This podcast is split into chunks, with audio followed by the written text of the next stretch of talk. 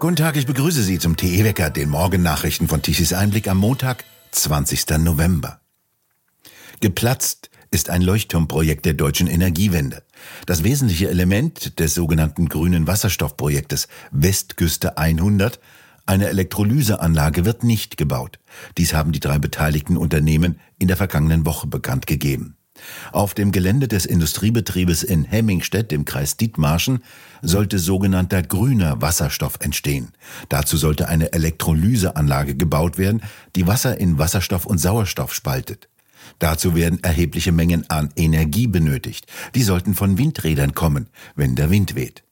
Das Wirtschaftsministerium wollte das Projekt mit 36 Millionen Euro fördern. Jetzt wird es abgebrochen. Die Baukosten seien zu hoch, es gebe keine Aussicht auf Wirtschaftlichkeit. Dies bedeute auch das Aus für das Stadtwerkeprojekt Grüne Heizen, so der Aufsichtsratsvorsitzende der Stadtwerke der Stadt Heide, der CDU-Mann Andreas Hein.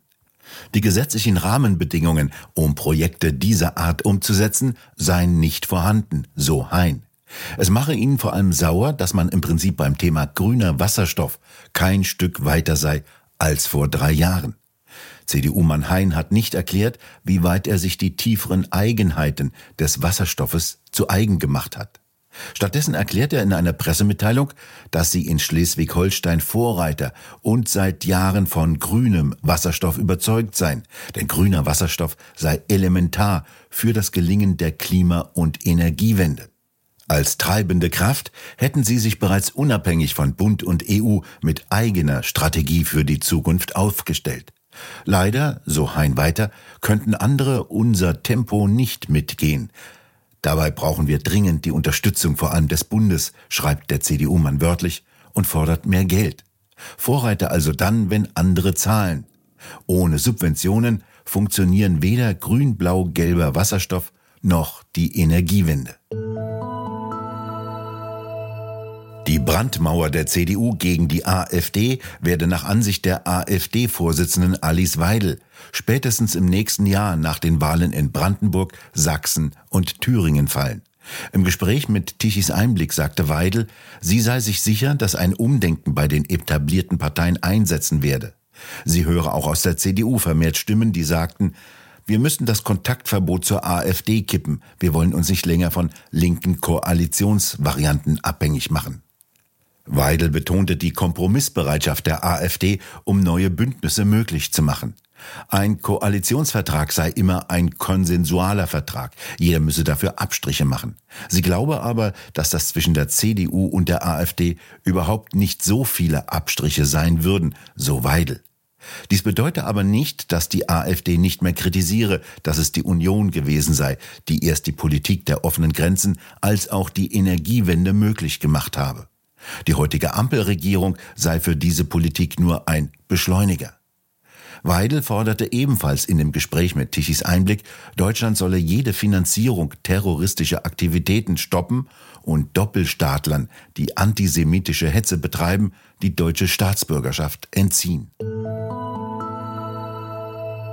Für heftige Kritik an den Behörden in Deutschland sorgt die Reise des Taliban-Funktionärs Abdelbari Omar durch Europa.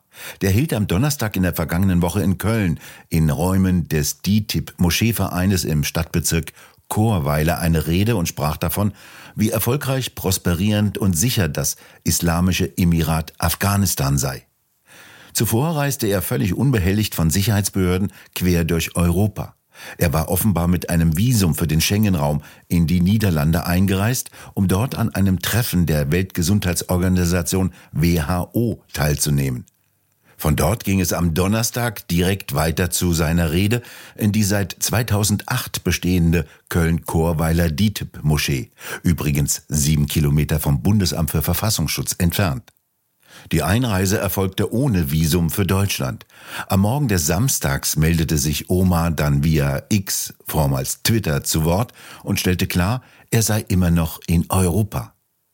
Während seiner Reise habe er Treffen mit afghanischen Brüdern, die in den Niederlanden, Belgien, der Slowakei und Deutschland lebten, gehabt, sowie mit einer Reihe afghanischer Botschafter und Diplomaten. Innenministerin Faeser erklärte am Samstag, der Auftritt des Taliban-Vertreters in Köln sei vollkommen inakzeptabel und scharf zu verurteilen. Niemand, so Faeser, dürfe radikalen Islamisten in Deutschland eine Bühne bieten. Präsident Haldenwang ist mit seinem Bundesamt für Verfassungsschutz offenbar zu sehr mit dem Kampf gegen rechts, mit der Beobachtung der AfD und der Reichsbürger beschäftigt. Auch drei Tage nach seinem Propagandaauftritt in Köln bewegt sich Omar unbehelligt durch Deutschland und Europa, will mittlerweile durch die halbe Bundesrepublik von West nach Ost bis in die Slowakei gefahren sein. Eine Fraktion der Linken wird es im Bundestag nicht mehr geben.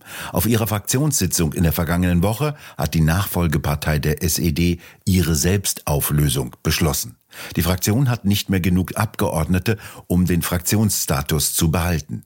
Notwendig dafür wären 37 Parlamentarier. Ohne Sarah Wagenknecht und weitere neun Mitgliedern reicht es nicht mehr. Die Wagenknechte wollen im kommenden Jahr ihre eigene Partei gründen, das Bündnis Sarah Wagenknecht. Die Linke kann aber, wenn der Bundestag dem zustimmt, als sogenannte Gruppe weitermachen, mit weniger Redezeit, weniger parlamentarischen Rechten und vor allem mit deutlich weniger Geld. Die Linksfraktion wird am 6. Dezember liquidiert, allen 108 Mitarbeitern wird gekündigt. Der Historiker Hubertus Knabe hat noch einmal kurz die Geschichte der Partei in Erinnerung gerufen, um die Bedeutung des Schrittes zu ermessen. Die Geschichte beginnt zur Jahreswende 1918-19, als Rosa Luxemburg und Karl Liebknecht die Kommunistische Partei Deutschlands KPD gründeten. Deren Hoffnung, wie in Russland durch eine gewaltsame Revolution eine Räterepublik in Deutschland zu errichten, erfüllte sich nicht. 1945 kehrte nach dem Zweiten Weltkrieg die KPD-Führung zurück aus dem Moskauer Exil und errichtete in der sowjetischen Besatzungszone eine kommunistische Diktatur. Nach der Einverleibung der SPD benannte sie sich in Sozialistische Einheitspartei Deutschlands SED um und gründete 1949 die DDR. Nach vier Jahrzehnten Zwangsherrschaft brachen dort 1989 Massenproteste aus, die schließlich zu freien Wahlen und zur Wiedervereinigung führten. Zum zweiten Mal stand die Partei am Abgrund, so Hubertus Knabe. Forderungen der Basis, die SED aufzulösen, wurden von ihrem letzten Vorsitzenden, dem heutigen linken Abgeordneten Gregor Gysi, damals ausgetrickst, so Knabe weiter. Stattdessen nannte sie sich nur um, zunächst in SED-PDS, dann in PDS und dann in Linkspartei BDS und schließlich in Die Linke. Vor allem durch das Bündnis mit dem ehemaligen SPD-Chef Oskar Lafontaine konnte sich die Partei im deutschen Parteiensystem fest etablieren. 2009 auf dem Höhepunkt ihres Erfolges erzielte sie bei den Bundestagswahlen 11,9 Prozent, deutlich mehr als seinerzeit die Grünen. Bei den Bundestagswahlen 2021 verfehlte sie die 5-Prozent-Hürde und kam nur noch dank dreier Direktmandate ins Parlament. 33 Jahre nach dem Ende der DDR stehen Honeggers Erben vor einem Scherbenhaufen.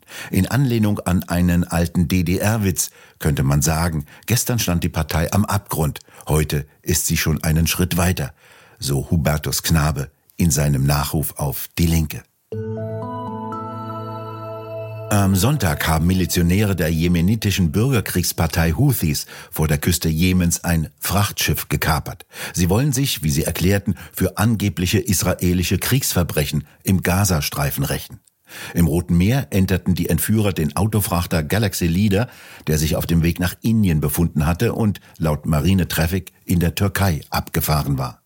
Die Milizen benutzten einen Hubschrauber, um über der Galaxy zu schweben, bevor sie sich bewaffnet an Deck abseilten, so US-Beamte gegenüber NBC. Die Houthis erklärten, sie hätten das Schiff im südlichen Roten Meer beschlagnahmt und es mit fast zwei Dutzend Besatzungsmitgliedern an Bord in einen jemenitischen Hafen gebracht. Seit Samstag gab der Transponder kein Signal mehr ab. Hinter den Terrorpiraten verbirgt sich die radikal-islamische Houthi-Miliz aus dem Jemen, die vom Iran finanziert wird. Deren Militärsprecher kündigte an, dass ab sofort alle Schiffe für sie ein Ziel seien, die unter der Flagge Israels fahren, die im Besitz israelischer Unternehmen sind oder von israelischen Firmen betrieben werden. Ein Sprecher der israelischen Armee sprach von einem sehr schwerwiegenden Vorfall mit globaler Reichweite und betonte, dass es sich nicht um ein israelisches Schiff handele. Auch seien keine israelischen Staatsangehörigen an Bord. Es handele sich bei der Besatzung um Ukrainer, Bulgaren, Philippiner und Mexikaner. Die Galaxy Leader fährt unter der Flagge der Bahamas, gehört aber nach israelischen Angaben einem britischen Unternehmen und wird von einem japanischen Unternehmen betrieben. Die Houthi-Terroristen werden vom iranischen Mullah-Regime finanziert und von den iranischen Revolutionsgarden befehligt. Sie erklärten Israel nach dem Hamas-Massaker vom 7. Oktober den Krieg. Immer wieder greifen sie jetzt Israel vom Süden her an. Der folgende Podcast wurde mit freundlicher Unterstützung von BB Wertmetall produziert. Tobias Böttger, Gründer der BB Wertmetall in Leipzig, beantwortet häufig gestellte Fragen zu Silber und Gold. Herr Böttger, wie sehen Sie den Mindestanlagezeitraum bei Gold? Nun, tatsächlich glänzt Gold mit Kontinuität. In den letzten über 20 Jahren gab es mit nur zwei Ausnahmen, 2011 und 12, stets die Möglichkeit, erworbenes Gold in zwei Jahren nominell verlustfrei wieder in die Währung zu tauschen. Und in den meisten Fällen war das sogar unter Berücksichtigung des Spreads zwischen An- und Verkauf möglich. Ein so beständiges Investment wird man auch in anderen Anlageklassen kaum finden. Deswegen empfehlen wir bei BB Wertmetall aufgrund dieser Historie Gold schon ab einer voraussichtlichen Anlagedauer von zwei bis drei Jahren.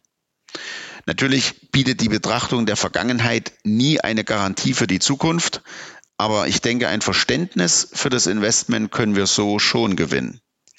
Wertbeständigkeit zusammen mit Liquidität das macht Gold zum Fundament eines jeden gesunden Vermögens.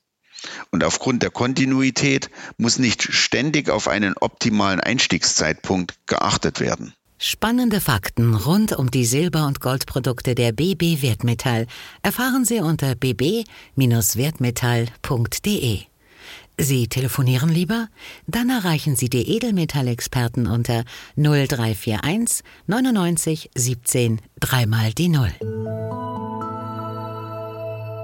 Ein Tief zieht heute und morgen quer von Nordwesten nach Osten. Es bleibt also weiter unbeständig und nass. Es wird vor allem in Niedersachsen bis in den Osten weiterhin örtlich erhebliche Regenmengen geben. Im Süden wird es eher trocken bleiben und dort kann auch schon einmal die Sonne hervorkommen. Die Temperaturen bewegen sich zwischen 9 und 12 Grad und morgen am Dienstag wird es deutlich kühler, wenn kältere Luft hereinströmt. Und nun zum Energiewendewetterbericht von Tichys Einblick. Vor allem im Norden wehte gestern der Wind teilweise recht heftig. Die Windräder drehten sich fleißig und pumpten Strom in die Netze. Leider wieder zu einem Zeitpunkt, an dem nicht besonders viel Strom benötigt wurde. Denn Deutschland brauchte gestern Mittag um 12 Uhr eine elektrische Leistung von gerade einmal 59 Gigawatt. Die 30.000 Windräder lieferten um 12 Uhr mittags die elektrische Leistung von 36 Gigawatt ab. Die Photovoltaikanlagen lieferten um 12 Uhr eine elektrische Leistung von 11 Gigawatt ab und die konventionellen Kraftwerke wurden auf eine Leistung von 15,6 Gigawatt heruntergefahren. So wurden um 12 Uhr mittags 9 Gigawatt exportiert zu einem lächerlichen Preis von 11,67 Euro pro Megawattstunde. Um 13 Uhr sank der Preis dann weiter auf tatsächlich 1 Euro pro Megawattstunde. Diese reichlichen Windstrommengen benötigte zu diesem Zeitpunkt eben kaum jemand. Wir bedanken uns fürs Zuhören. Schön wäre es, wenn Sie uns weiterempfehlen. Weitere aktuelle Nachrichten lesen Sie regelmäßig auf der Webseite tichiseinblick.de und wir hören uns morgen wieder, wenn Sie mögen.